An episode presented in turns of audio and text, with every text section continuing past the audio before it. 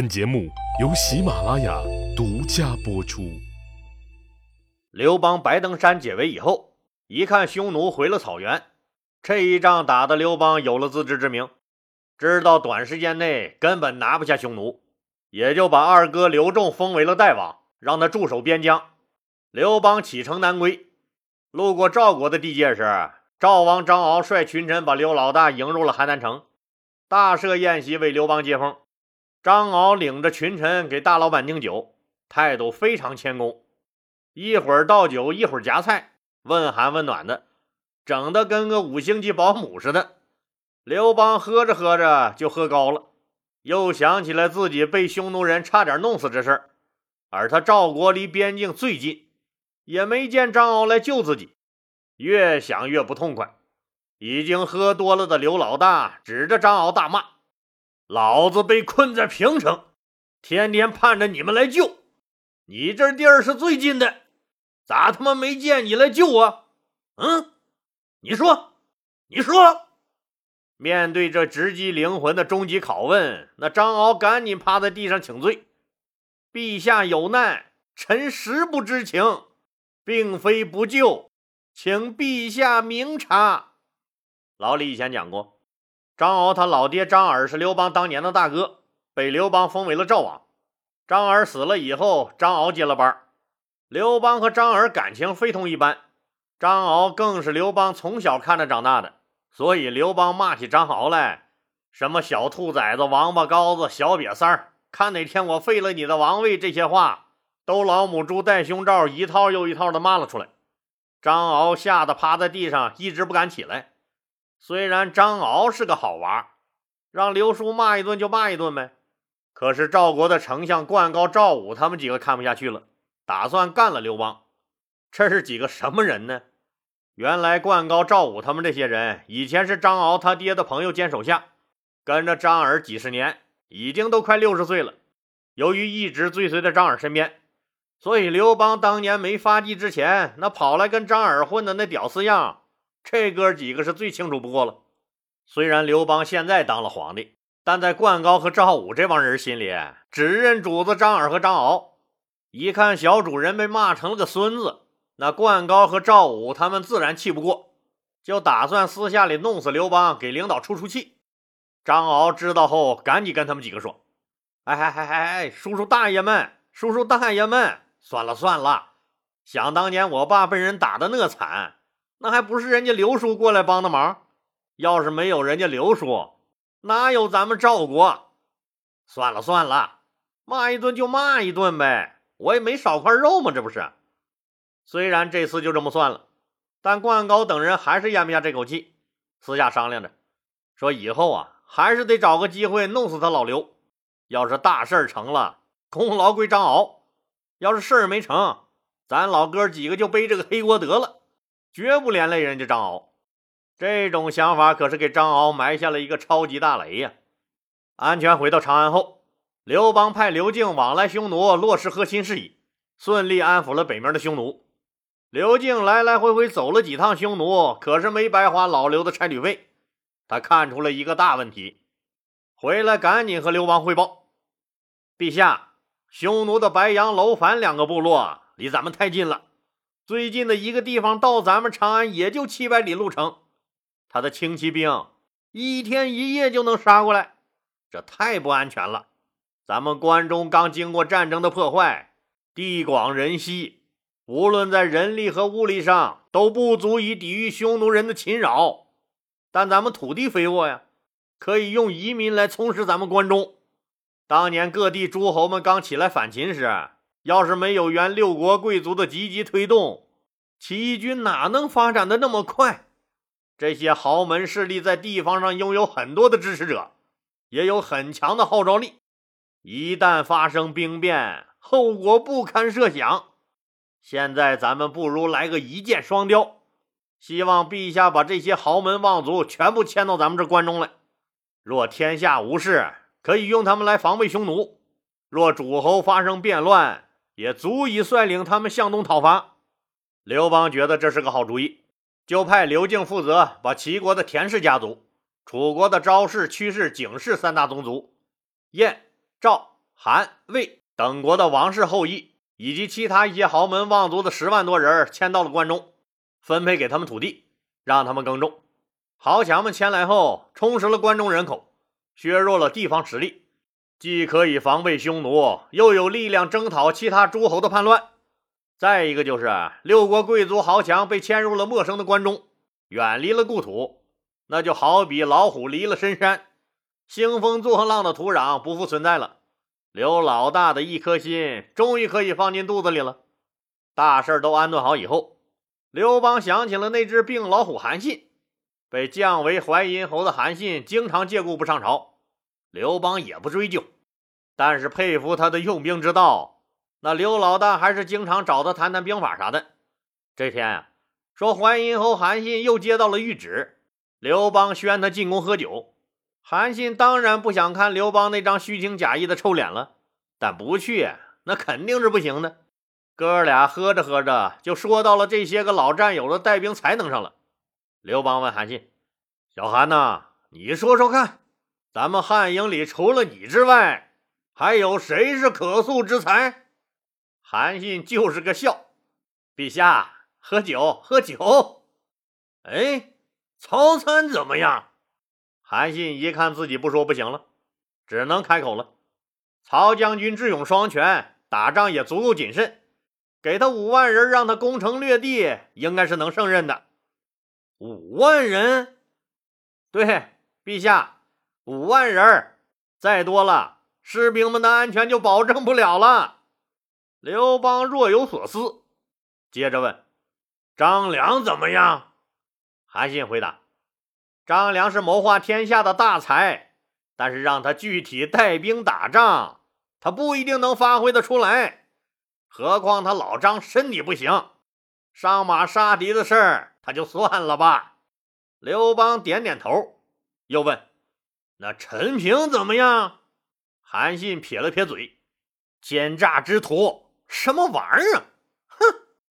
刘邦大笑，知道自己用陈平之计抓了韩信。韩信对陈平恨之入骨，就岔开陈平的话题，问韩信：“那郦商文武双全的，可堪大用啊？”韩信笑了：“嗯，郦商用兵还是可以的，但是不能顾全大局，带兵夺人家一城一池还可以，要是靠他去消灭一个国家。”不靠谱，刘邦不死心，又问：“樊哙、灌婴、勇冠三军，他俩怎么样？”韩信回答：“这哥俩冲个锋、陷个阵是把好手，但是有勇无谋。要是让他们带兵，可是比当年的项羽和英布差远了。”刘邦大笑：“小韩呐，小韩呐，让你这么一说。”咱们这汉营里没人了，哎，那你看看我能带多少兵？陛下，您您也就能也就能指挥个十来万人吧。刘邦又问：“哎，那你能带多少兵？”韩信大笑：“我多少兵我都能指挥自如，当然是多多益善啦。”刘邦大笑：“你把自己说的这么牛逼，那咋还让我给逮了呢？”陛下，您虽不善带兵，却善于把将领们都笼络的为你卖命。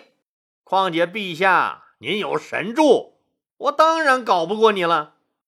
这次谈话以后，刘邦的心病更重了。本来就想杀了他，现在看不杀还真是不行。这个家伙这么狂傲，一旦自己归了天。自己那儿子刘盈是绝对控制不住他的，整个汉营里也没有人能控制得了他。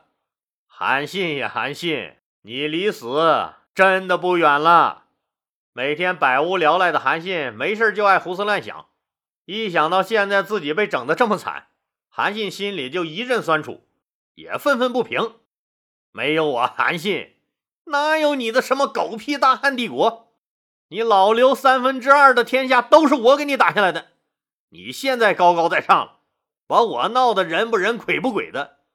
想想当年你被项羽打得灰头土脸的孙子样，没老子救你，你他妈早死八百回了！你越想越憋气。无所事事的韩信总渴望找个人聊个天、逗个闷子，可他想了半天，竟还真想不出一个他能瞧得起的人。现在萧何在都建未央宫，每天忙得脚打后脑勺子，吃住都在工地，他老婆都见不着他，何况是别人？张良更是闭门修仙，常年不见客。其他人，韩信还真就一个也看不上，孤单寂寞冷，那实在是太孤独了。于是韩信也就漫无目的的瞎溜达。这天正转悠着呢，一抬头正好看见了樊哙。原来自己无意中转到了樊哙家门口。别看樊哙上了战场，杀起人来像只老虎，但见着自己一直非常尊重的韩信，非常的谦卑。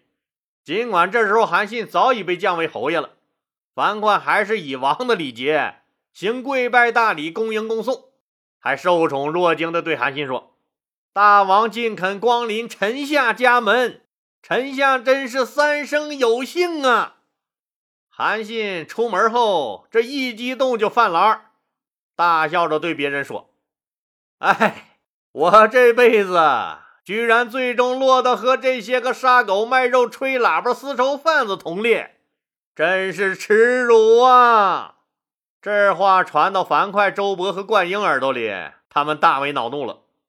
好你个不识抬举的狗东西，我看你离死不远了！看我们以后不去你坟头撒尿！你看看韩信被贬后，那还是没有汲取教训呀，而是恃功自傲，不知收敛。老板老板关系不咋地，那同事关系也扯淡。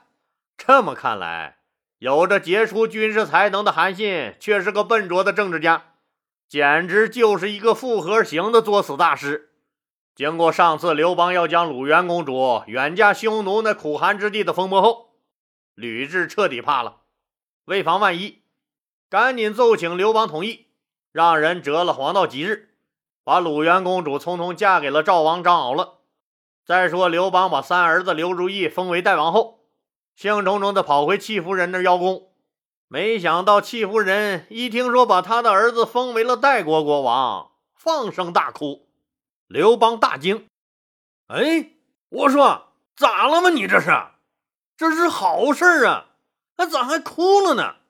戚夫人一边哭一边告诉刘邦说：“如意还那么小，怎么能离开娘去那么远的北方边境上去呢？”刘邦笑了：“你别哭了，就是让娃挂个名，这不是就算进了中央的核心领导层了吗？我也没说真让他去那么远呢，早就安排好了。放心吧，我已经任命杨夏侯陈豨为代国丞相，替他前去镇守代国了。”戚夫人还是一个劲儿的抹眼泪，催促刘邦赶紧废掉太子刘盈。改立自己的儿子刘如意为太子，刘邦答应自己抓紧实施这事儿。上集咱们就说了，刘邦白登山解了围以后，那留下樊哙负责边防的军政大权。可是人家樊哙是朝廷重臣，那不可能长期在边境上领兵。于是刘邦就调回了樊哙，改派杨夏侯陈豨出任代国丞相，统领赵国和代国两地的边境守军。实际上就成了北方军的总司令。陈豨这个人也是刘邦手下为数不多可以独当一面的大将。他平生最尊崇两种人，一种就是尊崇像战国四公子他们这些个养贤纳士的高人，另一种就是韩信这种神一般存在的人。对深谙用兵之道的韩信，他是佩服的五体投地，经常去和韩信讨教兵法，两个人也算是惺惺相惜。在被刘邦任命为驻守北方的统帅后，陈豨特意去韩信家拜访，和韩信告别。韩信拉着陈豨的手，避开左右，来到了后面的花园里。韩信对陈豨说：“有些话不知道该不该和你说。”陈曦自然很恭敬地说：“有什么话您就说，愿意洗耳恭听。”韩信说：“天下的精兵可都集中在你手里了。”你现在是陛下的宠臣，但是你有没有想过，这种状况会维持多久呢？陈曦有些茫然。韩信继续说：“陛下这个人生性多疑，现在你手握重兵，如果有人告你谋反，假如是一个人这么说，陛下可能不信；要是接二连三的有人告你谋反，他老刘一定会起疑心，恐怕你的灾祸就要临头了，兄弟。不过话说回来，陈曦，你记住，要是真有那么一天，你被逼得无奈谋反，我一定在朝廷助你一臂之力，咱们共图天下。陈曦赶紧点头，谨记您的教诲。到了北疆以后，这一下子山高皇帝远，天老大我老二了。陈曦立即模仿战国四公子养贤大师的作风，广布英雄帖，网罗天下名士，招为自己的门客。好了，今天就说到这儿吧，谢谢大家。如果您喜欢我的作品呢，请点击该专辑右上角的订阅键。喜马拉雅。对本专辑提供免费的订阅服务，订阅以后，节目有更新就自动显示在节目列表中了，方便您的收听。更欢迎老铁们打赏、点赞、评论、转发和分享，谢谢。